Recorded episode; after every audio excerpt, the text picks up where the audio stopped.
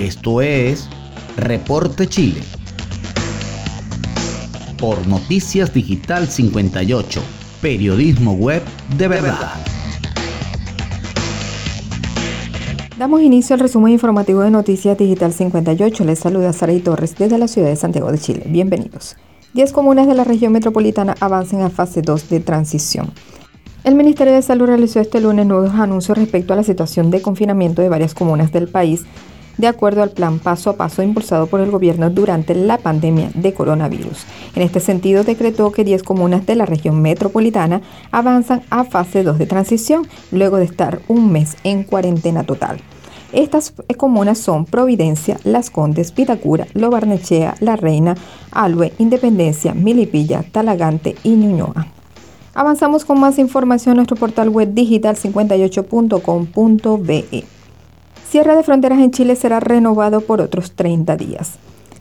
El ministro de Salud Enrique París anunció que el gobierno renovará por un mes más la restricción que implica el cierre de fronteras del país que comenzó a regir el primero de abril se renovará el cierre de las fronteras por 30 días más, dijo el secretario de Estado en el balance de este lunes. Las restricciones anunciadas por el gobierno en zonas fronterizas y aeropuertos son cierre de fronteras del país y se restringen los viajes al extranjero por todo el mes de mayo, tanto a ciudadanos chilenos y a extranjeros residentes en el país. Solo se podrán realizar viajes al extranjero en caso de situación extraordinaria y con un permiso en la comisaría virtual, si es fundamental para el país, por medida humanitaria porque es esencial para la salud o porque la persona que emprende un viaje no regresa al país. A esto se suma que en 30 días no podrán ingresar al país extranjeros no residentes en el país, con excepción a aquellos que no se encuentran en la lista que la Organización Mundial de la Salud ha declarado de transición comunitaria. Siempre puede existir una excepción, pero todos estos actos son fundados y bajo motivos antes señalados. Para todos aquellos camiones que ingresan por frontera terrestre esenciales para el abastecimiento, se le exigirá exámenes PCR con 72 horas de anticipación y se realizará en cada una de las fronteras exámenes aleatorios para antígenos. En caso de no ser así, la empresa debe hacerse responsable de asumir la conducción del camión y la persona que haya dado positivo será trasladada a una residencia sanitaria. Y cerramos con el reporte del coronavirus. MinSal reporta más de 6.000 casos nuevos y 119 fallecidos.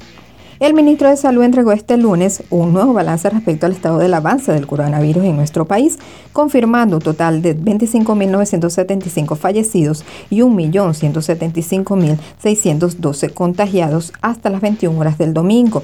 Respecto a los fallecidos, se registraron 119 nuevos decesos a nivel nacional, según información entregada por el Departamento de Estadísticas e Información de Salud, DEIS.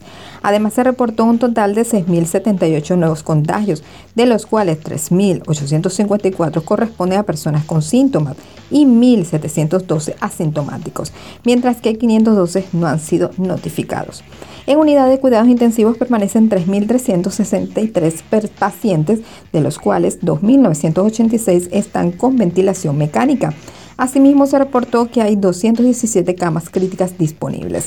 Además, informaron que se realizaron 69.029 exámenes PCR en las últimas 24 horas, acumulando a la fecha 12.846.288 test.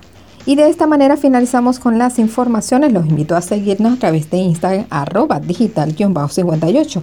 Además puedes suscribirte a nuestro canal de Telegram Noticias Digital 58. Recuerda que somos digital58.com.be, periodismo web de verdad. Desde Santiago de Chile reportó Sara y Torres con el CNP 13614. Nos escuchamos en la próxima entrega.